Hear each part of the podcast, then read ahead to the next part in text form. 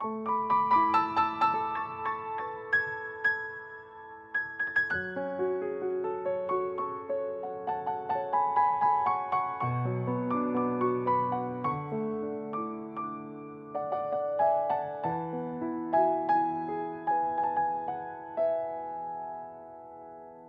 天在节目当中为大家邀请的是美食作家傅士林小姐。最近呢，他在大拉文化出版了一本书《台湾猪黑白切》。这本书呢，可以说是唤醒了大家对于台湾平民美食的记忆。那我们现在呢，就欢迎傅士林，士林你好，秀静好，各位听众朋友们，大家好。其实啊，谈起我跟呃世林的缘分，其实非常的早。呃，在那个二零零七年前后嘛，哦，嗯，对，当时好像你出的第一本书就是那个蒋公狮子头那一本书，对。然后之后呢，你就到美国去了，对不对？对，零七年我就带小孩去了美国，嗯，一直到现在嘛。呃，对，但是他因为零一八年的时候，他就大学毕业实习完，他就回台湾来，所以他一直住在台湾。对，那我就是来来去去。对，可是也没有多久就 COVID nineteen 了，就也去不了。嗯，对。然后这个中间呢，其实呢已经有十六年的时间了。对，那呃非常难得的缘分就是。今年呢，又看到呃，傅士林啊，士林他又出版了你的第二本这有关于美食的书，就是我刚刚介绍的这个台湾猪黑白切啊，大辣文化出版的这一本书啊。其实聊起呢，士林呢在台湾的出版界呢是非常资深的哦。你在这个媒体出版哦，资历就有三十年哦。那过去呢，像是汉声杂志啦、商业呃周刊哦，还有。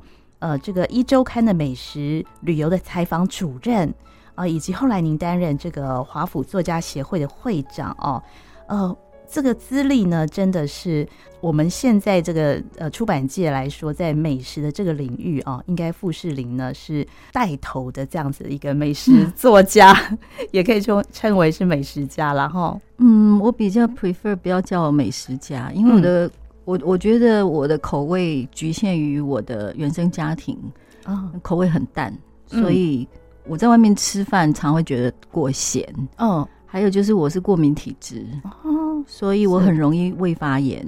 就我吃到一些呃加工过度处理的东西，我会胃发炎。哦，所以我从小其实很少在外面吃东西。是，那妈妈他们就除非是那个现做热腾腾的，他们才会认为说那比较保险。嗯。对，所以我我不太有资格成为美食家哎、欸，没有，你真的很谦虚、欸。虽然我是呃荤腥不太忌讳的人，嗯、但是我我还是觉得每一个人他提供出来的那个所谓的美味的那个参考值，我觉得要对照他的经验背景。嗯，对。除此之外哦，像是。呃，傅士林翻译的一些美食的专书也非常的多哦，像是呃叛逆的葡萄跟法国美食传奇，这是最近的一个作品、嗯、翻译的作品哦。对，这算是这两本我觉得是很特别的。嗯、叛逆的葡萄，它讲的是那个不受上帝祝福的葡萄，它其实原来的意思是这样，就说它是呃稀有品种，嗯、那它很难种植，嗯、那它可能生长的地方是非常的。险恶的环境，比如说峭壁上、岩石堆。嗯、可是现在就是有一种所谓自然酒的一个复兴运动。嗯嗯、那很多那个欧洲人，他们就开始回到去寻找这种比较接近原生种葡萄的酿酒方式。那另外一本法国美食传奇，它是一个很经典、很经典的一本美食书，嗯、我真的很推荐大家去看。嗯，嗯那它是原文是英文写的，作者写了两本，嗯、一本意大利的美食，嗯、一本法国美食。哦，这是对于想要了解法国美食的对，因为法国美食、法法国料理跟意大利料理，等于是现在西餐的两个领头羊。对。对对，所以我觉得要了解西餐，要看这两本书是非常好的一个入门。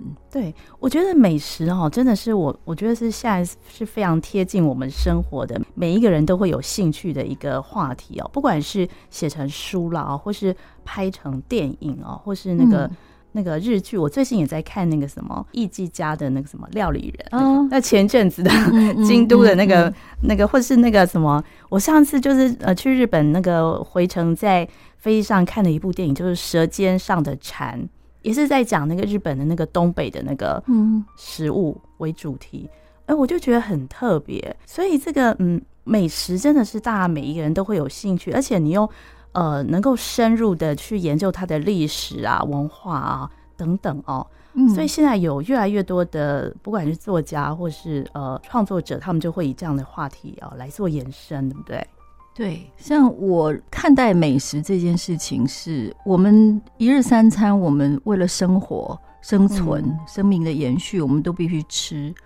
那吃。有吃饱跟吃巧两种，嗯，那现代人几乎啊，尤其是在我们所熟悉的台湾，或甚至像整个美国、啊欧洲，几乎没有人是因为肚子饿在吃东西，这个这个选择已经很少了。对，那可是我们的饮食，它其实会受限于我们的环境，比如说我们的环境没有什么样的物产，我们其实就是在这个局限性下面，然后。可是我们的文明已经发展到说，我们用有限的资源，嗯，我们要做最大的艺术性的发挥。嗯，我觉得从这样去看美食，嗯，你就会出现一种很感激跟珍惜的心情，嗯，而不是去计较说它的 CP 值啊，嗯，或者是说，嗯，我花了多少钱呢，啊？它什么呃，它好不好吃啊？嗯，就说美味这件事情，它其实是建立在一个物理。呃，物质条件局限下面做的最大呈现。嗯，我是希望呃，可以把这样的概念跟大家分享。对，嗯，那你怎么会想要来写这个黑白切的这一个主题哦？就是以这个题材来写，其实好像在美食的出版里面比较少呃写这样的一个主题，对不对？对，因为嗯，我以前在媒体，所以我也了解说媒体在做美食旅游报道的事。它也有它的局限性，嗯，比方说小吃摊，它很少会被报道。一方面是我们会去预防小吃摊是不是有卫生的问题，嗯，啊，然后它的食材来源的问题等等的。然后小吃摊通常它或者小吃店它的规模小，它没有办法经经常不断的去研发出所谓的新料理，嗯，它也不可能去做。嗯、呃，大量的那种什么新闻稿曝光，嗯、或者是是那个记者招待会的曝光，嗯、那相对的，它的声量其实是不容易被听到的。嗯、对，那我其实很想要，我我是看到台湾那个，因为米其林进了台湾之后，嗯、他们的评比出来，嗯、其实我还蛮感慨的。哦、嗯，就是比如说一碗日本拉面，它现在在大安区、嗯，对，就是一碗日本拉面。嗯啊，两片肉，三片肉，可是你结账吃下来可能要四百块钱呢。现在的物价，嗯，我不，我不是说它不好，它有它的价值，嗯。但是当我在一个呃点心打，就是我们说的这种小吃摊，我吃黑白切，我配茄拉米或配一个什么米粉汤，它其实整个制作工序下来，它不亚于一碗拉面，嗯，可是它的价值常常被我们忽略。哦，因为它陪伴我们每一个人呢、啊，跨世代每一个人。对，随着台湾经济的嗯。起落，然后它的它的那个庶民的那个地位就一直是在庶民的地位。哎，对，这样讲起来有道理。哎，就是日本的拉面可以被提升到那个国际的能见度，但是我们的那个米粉汤跟黑白切好像还没有到这个，就是大家都会。都会熟知的一个程度，对不对？对，但是这也是来自于它的物物质的那个环境局限性。就是说、嗯、我我因为在美国住了一段时间之后，我前后在美国住了两两趟，一趟是一九八五年我到美国去念第一个硕士的时候。嗯那个时候因为年轻，但是那个时候我已经觉得说美国的鸡跟猪怎么这么难吃，嗯，那你就别提说海鲜，嗯哼哼，因为我那时候在威斯康星大学，嗯哼，那我们那里只有湖嘛，就你只有湖或者是养殖的像鲑鱼，是。那到了第二趟去美国是零七年的时候，可是因为那时候我小孩十三岁，我小孩是一个不喜欢外食的人，他喜欢点菜，所以你要自己煮。对，那那个时候会发现那个局限性很大，是说我不我我没有办法复制白切肉啊，白斩鸡呀，对。然后我能做的就是卤的、红烧的，因为你可以用香料去调整它。对。那你就不需要去讲究说这个肉吃起来是不是有多汁、有香甜，因为猪的脂肪的味道都不一样。那美国的猪甚至没有办法做狮子头。哦，你必须在狮子头里面加料、加工，然后去油炸过、增香。嗯，可是因为我们家的狮子头是不炸的，是。啊，就是我我之前是按照那个蒋公狮子头那个那个西妈的配方在做，是。然后那时候就觉得说，好想念台湾的猪，嗯嗯，因为我去欧洲吃的猪肉也没有也没有让我觉得比比台湾猪好吃哈。比如说去德国，德国人吃很多猪肉嘛，他们也有所谓那种白切的猪，就是可能是穿烫好的，或者是只有烤一下的，那那个很接近我们的白切，是。但是猪的味道就不一样，肉的味道不一样。也就是说，我受限于我从小到大吃的那一种。所谓土黑猪，土黑猪就是它是吃馊水的黑毛猪，哦、那真的是你出了台湾岛，你真的是吃不到它的那个味道。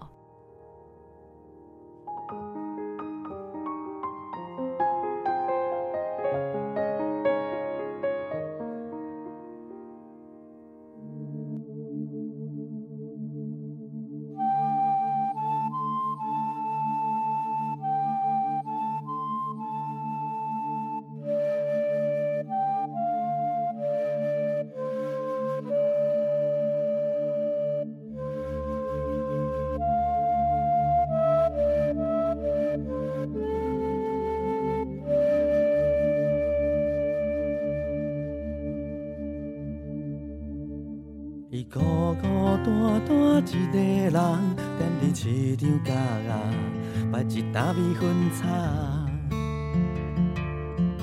出入来外的人，拢会听着伊亲切的叫声。先生小姐囡仔兄，遮济要爱啥？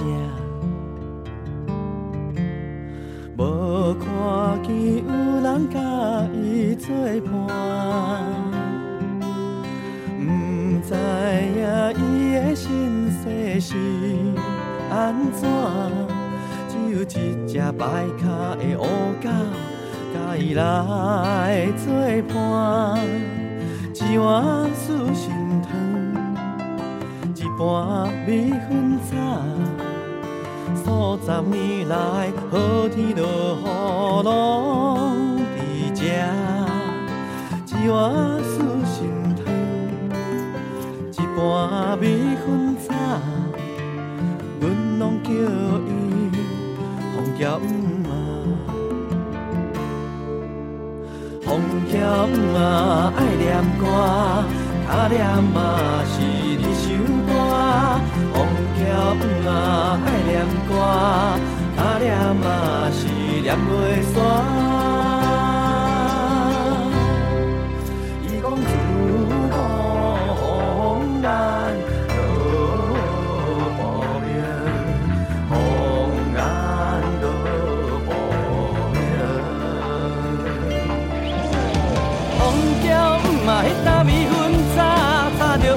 同款人客的运。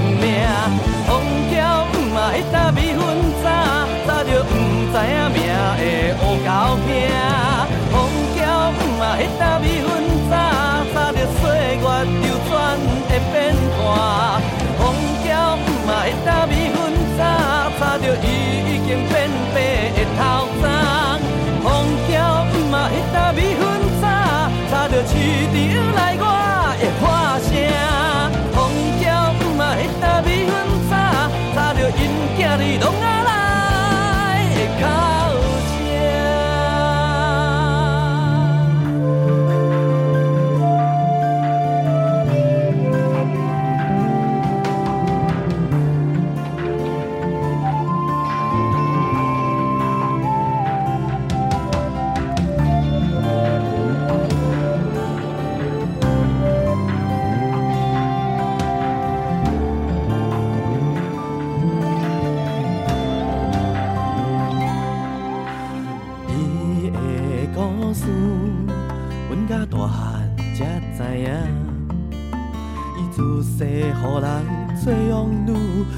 为着家庭去做酒家女，无去顾熟悉迄个乌狗兄生一个囝，今仔风破无几度，伊拢仔来，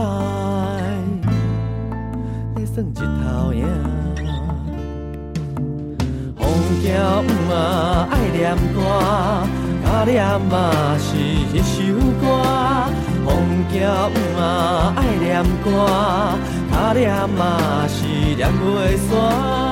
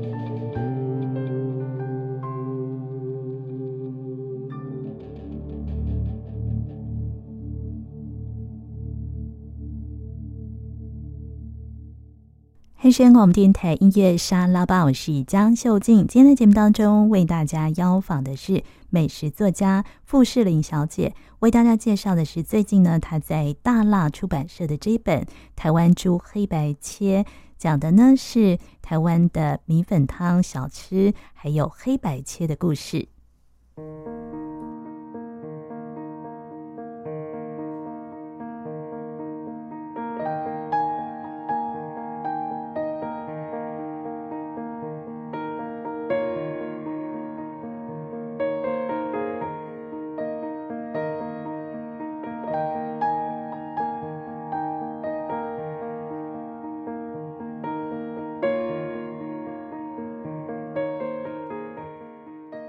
个小时候那个美食的记忆就一直留存在你的那个脑海当中。在书中你有提到，就是小时候你是住在那个东门东门市场附近，是不是？对，我最小的时候是住在晴光市场附近。哦，那我的活动范围就是晴光市场跟双联市场，因为晴光市场那个时候卖的都是舶来品，还有它最有名的就是一般家庭主妇会去那里磨菜刀，还有磨刀店。可是他卖食物的东西并不多，他、就是现在还在那个福利面包店。嗯，可是他是卖很高端的那种法式软糖。所以我们买菜会去双联市场买。哦，然后我看医生也是去双联市场。哦、那双联市场就是一个很传统的菜市场。对。后来我大概十岁、十一岁的时候就搬到了东门市场附近。嗯嗯、那东门市场它是一个，它很有趣，它是一个。外省人的嗯菜市场，对，所以他卖的东西包括周边的餐厅小吃，它种类之多的，就是让人眼花缭乱。然后我那个时候才呃有比较多的认识，是说哦，原来。所谓华人的饮食，它其实五五花八门。嗯，比如说我家里，因为我们是台湾人嘛，嗯，我父母都是台湾人，嗯，那我祖父他又是一个农家子弟，嗯，所以我们在乡下，我们常会回去乡下，嗯，那在乡下的时候，我们吃自己养的鸡、鸭、鹅，那猪的话，我们也养猪，可是我们是不吃猪的，猪就是我们在做那个收，呃，就是。厨余回收的，哦、我们的 它就是我们的厨余机啦。对对对，然后它长到老了以后会把它卖掉。哦，呃，但是我们吃的猪肉基本上就是邻里他们有特别在养猪在贩售的，哦、那就会他们就会在庙口哦，就会去就会去贩售这个猪，但它也是合法的宰杀这样。对，所以我是我我觉得我很幸运，是我这一代，因为我们的。我们的父母跟我们的祖父母在的时候，他们是大量在家里做菜的。对，然后食材的来源就是真的是那个叫什么，嗯、那个食物历程是非常非常短的。对，新鲜。对，你有提到，就是说，嗯，在那个小时候或者六零年代那时候，乡下几乎每一个家。很多人家里都会养猪，所以那个猪就是作为那个厨余的那个，对，它就是作为厨余，像我消化的。对我，我 祖父家甚至有自己的那个堆肥，它有个堆肥厂，一个小小堆肥厂。我现在想起来，就是以前我记得那个我妈妈以前我也会跟我说，她那时候都要负责养猪起低啊，我们是很省人。然后我其实我小时候搬到就搬到台北了，我出生就就已经在台北。那个时候我记得，呃，我上小学的时候还还会经过，就是经过一走一条路的，那时候有经过猪圈，然后就会看到。那时候台北市也还是会有，像我就在路边呢。对，像我住在晴光市场附近，那个是在现在华国饭店。正对面的巷子里，它以前就一整排的那种连栋屋，然后是两层楼，然后有院子。我我记得很清楚，是我外婆，她去租了一间房子，她在里面自己孵小鸡、小鸭，然后她有一部分她就是会卖掉。嗯，哦，他自己到菜市场去卖给人家卖鸡卖鸭的，然后一小部分他就会把它养大，因为他还是习惯自己养。虽然我外婆是台南市的人，嗯，啊，他我我们那个外外祖父家是在那个赤坎楼的对面，哦，他是在市区，可是他习惯这种农业经济时代的生活。对，所以在那个早期，好像就是养猪。在民间是很普遍的一件事，很普遍呢、啊。它就像我们家人一样啊。后来就是不行嘛，后来就是只有那个养猪户才能够养、嗯。对对对，后来就是有一些卫生管理，嗯、还有就是宰杀，因为自己在家里养猪，有一些人会自己宰杀，对因为猪是一个。很容易受到惊吓，就就突然死掉的动物，嗯、哼哼，它非常非常胆小，嗯、它甚至于说通风有一点点不对劲，嗯、它就很容易就突然死掉。嗯、所以怎么讲？它又它又是一个很容易被饲养，嗯、然后长肥的，哦、它是很容易长肥的一种、哦、一种动物，所以它其实它对于。贡献给人类生命延续这件事情，嗯、它其实是非常有价值的动物。哦、后来就是私宰，应该是不合法的嘛，对对对，所以现在就是，就是要电宰场去宰。后来就是我，我记得小时候那时候，其实我们家附近好像真的有有人私宰。我我我清晨都会听到那个 猪嚎，觉得很可怕。后来就没有了，长大之后就没有了。对呀、啊，然后所以我们讲的这个黑白切哦。呃，士林，你在书上有提到，它是六零年代才出现的一个名词，是不对？嗯，没有哦，这个名称是我一直到、嗯、呃，我我进汉生的时候，汉生杂志，呃、嗯哦，结婚前大概二十七八岁的时候，我才第一次听到我的比我小十几岁的同事，他们邀请我去吃黑白切，我那时候才第一次听到黑白切。哦、那在我小时候。有米粉汤，那米可是米粉汤它卖的东西，呃，品相没有像现在这么这么多，它很单纯，就猪大肠一定有豆腐啊，然后你说那些什么嘴边肉那些很少很少很少，几乎没有。哎，所以这个小吃是从那个年代才开始慢慢兴起的，好特别哈。对，它其实一开始是在处理猪杂，因为像台北就比较少见哈。就是像出了台北，像中南部，尤其是南部，的、猪肺就很普遍。到现在猪肺都很普遍，嗯、他们就是有吃猪肺，然后再、嗯、再把猪肺加工成猪肺糕这种小菜。嗯、那到现在还是有这样的习惯，嗯、或甚至他们是从头到到尾，就是把一整只猪哦，里里外外都吃的很干净的。嗯、就这这个。这个风格在在南部是很明显的，嗯，但是在台北都会区或者是新北市，嗯、这个就比较少，嗯，比较没有说那么琳琅满目的。嗯哼哼。但是我小时候我已经知道，比如说有些部位，嗯、我虽然不敢吃，但我已经知道，嗯、比如说猪牙龈，嗯哼，我都叫它猪雪花，对，或者叫天梯，这个我也没吃过，它就是那个呃什么呃脆蛤嘛，对不对？吃你是也吃？对对对，梯、哦、花就是它的名称很多。嗯、我后来、嗯、我是一直到很后来，我去了。高雄有一家叫阿静切仔面，它很有名。哦，它就是有一大盆，然后你知道那猪雪花就是一朵一朵的，小小对，白白的，就像我们画白云的那个图案，这样一朵一朵的。然后它堆得很整齐。我那时候就想说，这么多一定是很多人吃嘛。哦，而且这么多一定很新鲜嘛，表示它应该是好吃。我那个时候才鼓起勇气去吃，后来发现。哇，它也是学问很大的一个东西，因为你煮的久一点，它就比较软糯。对，然后你没有煮那么久，它就有点像可以吃的那种软骨，所以它是还蛮美妙的一个东西。如果敢的话，我真的会会推荐大家有机会去试试看，因为台南也很多，台南比较多吧。对，香肠熟肉摊或者像高雄他们，他们就是有这种路线的。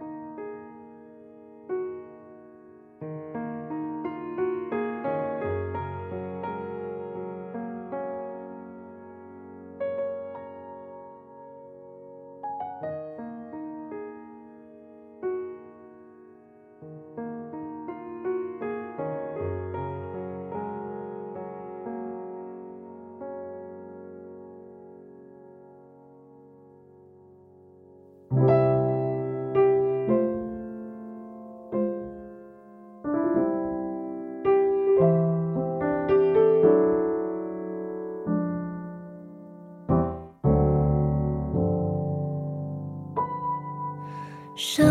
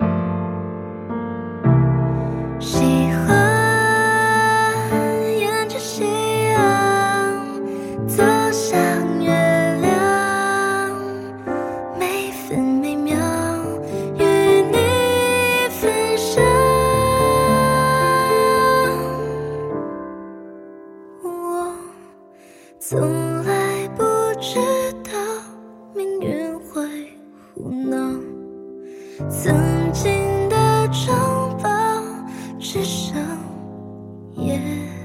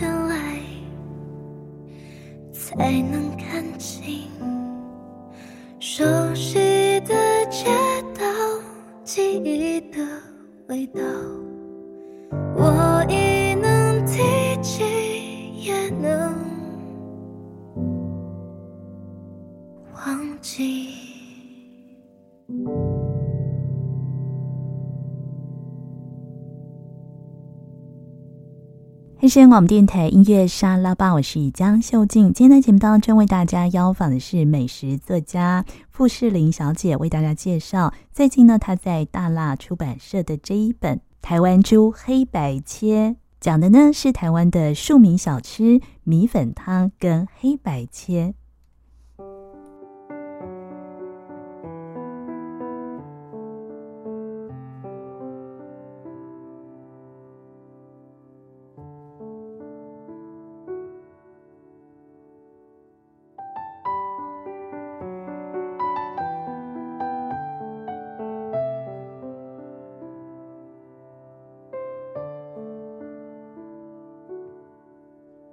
所以北部叫黑白切，然后那个中南部就叫那个什么熟肉、卤熟肉，像嘉嘉义就是叫卤熟肉，或是什么香肠熟肉？台南就叫香肠熟肉。哦，原来是这样。那嘉义的卤熟肉跟香肠熟肉，他们都是会比黑白切，比我们台北所知道的黑白切的种类更多。它会有一些加工品，像刚刚我提到那个嘛，猪肺糕是一个。对，再来就是他们会做粉肠，他们粉肠是。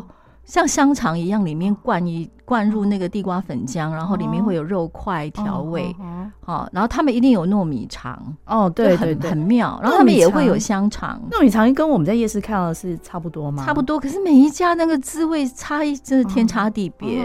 不要以为糯米肠一定是什么样的味道，嗯。你就算在双联市场，现在也有两家。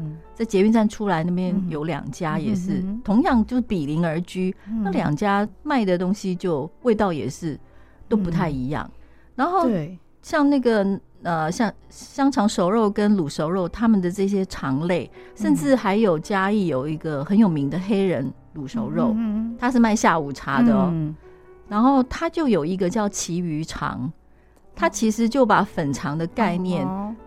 哦要把猪肉替换成旗鱼，它也是非常特别。哦，哦，就里面塞那个旗鱼啊？对，就是地瓜粉浆，然后里面放了旗鱼肉，然后它就形成另外一种口感。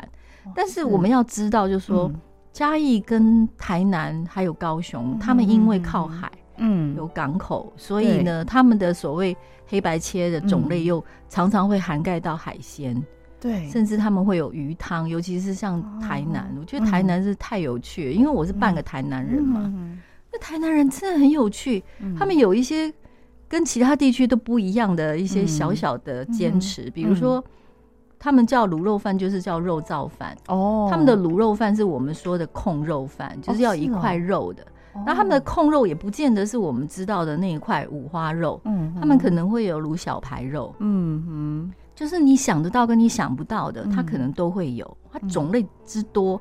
然后他们很喜欢在他们所谓的肉燥饭上面要加一点香菜，哦，这是它的特色。北部就没有嘛，哈，北部就是卤肉饭，就是就是卤肉饭。对，因为香菜在在在我们城市里面大概是一个，呃，有有有时候很贵的一种一种香菜，那很多人也不太喜欢它。但是在南部好像它好像是一定要有的，而且。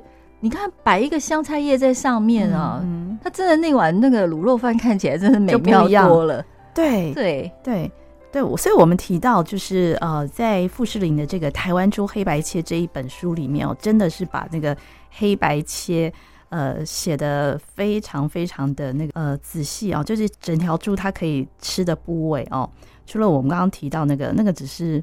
一点点啦，就是还有更多，还有包括它里面的那个肠、各种管呐、管呐啊，对你都有研究，所以你是为了写书，你就特别去 呃大街小巷去。其实我陆陆续续有有去了解它，因为我觉得这个黑白切太美妙了。然后像我零七年到美国之后，因为那个呃媒体朋友他们知道我有媒体经验，所以他们也会。呃，找我去写一些新闻，就是就采访就对了。那、嗯、我那时候其实我我我一开始是对饮食文化很感兴趣。嗯、我到一个新的城市，包括我去旅行，不管几天，哦、是我都很想要去了解它当地有什么物产，那它是用什么方式在吃它或煮它？因为这些都是受限于环境的一个极限。对，所以我那时候就开始去去写一些饮食文化的书。那我一最最早是怀念台湾的东西。嗯然后后来我就渐渐会写一些美国的在地的，嗯、我就去研究那美所谓美国的食物，嗯、真正在美国诞生的食物有哪一些？后来发现还蛮少的，蛮少的、啊。可是诞生于台湾的东西，我觉得它蛮多的。是。然后台湾有一个很大的特色是说，第一个它包容性很强，嗯，它可以吸纳所有进来的异文化，嗯，嗯然后异国饮食，对。可是他会把它在地化。嗯，因为台湾的物产很丰富，哦，对，所以它很容易在地化。嗯，那呃，像厨师他们，我问过他们，就说你如何去定义所谓台湾料理，或法国料理，或意大利料理？其实他们的定义很简单，就是不管你用什么食材，你如果是用法国料理的，嗯、呃烹煮逻辑，它就是法国料理。嗯、所以呢，同样的逻辑，那你来看什么东西才能叫台湾料理？嗯，其实这个概念在现在很多那个呃餐饮界，他们还是会有一点混淆。嗯，就说很多法国料理餐厅他们会用在地食材。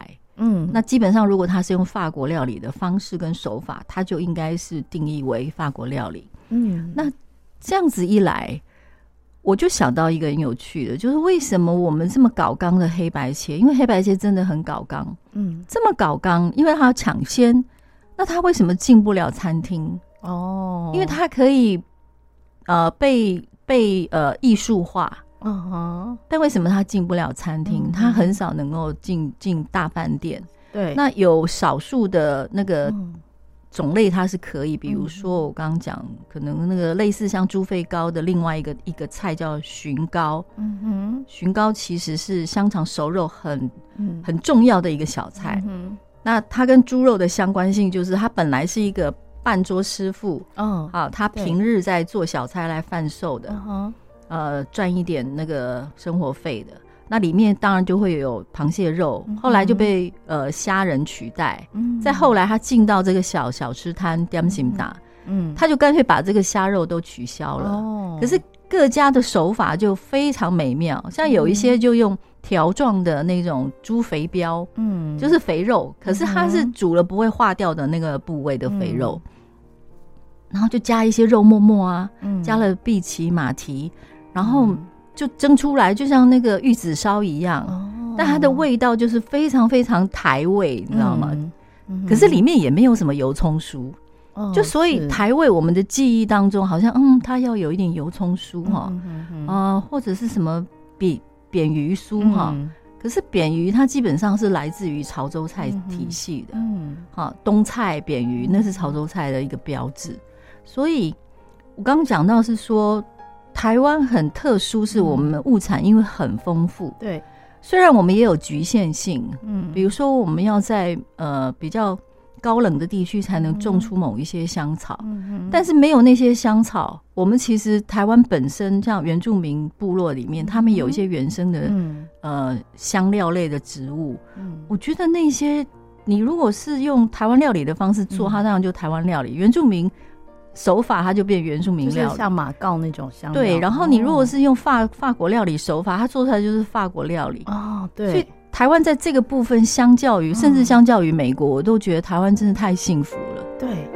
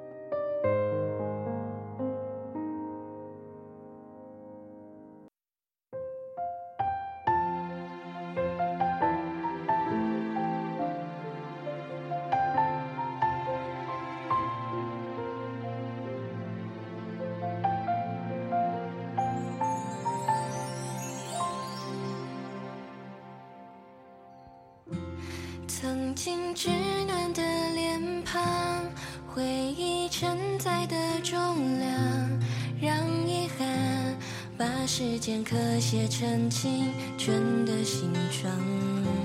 铅笔痕迹的梦想，逐渐抬起头仰望，试图揭发灰暗里藏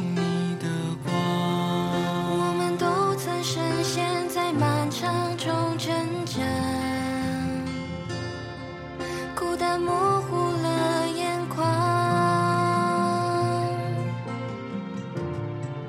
划破雨过天晴的那一刹那，沉重的伤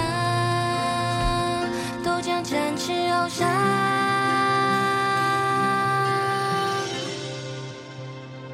梦的前方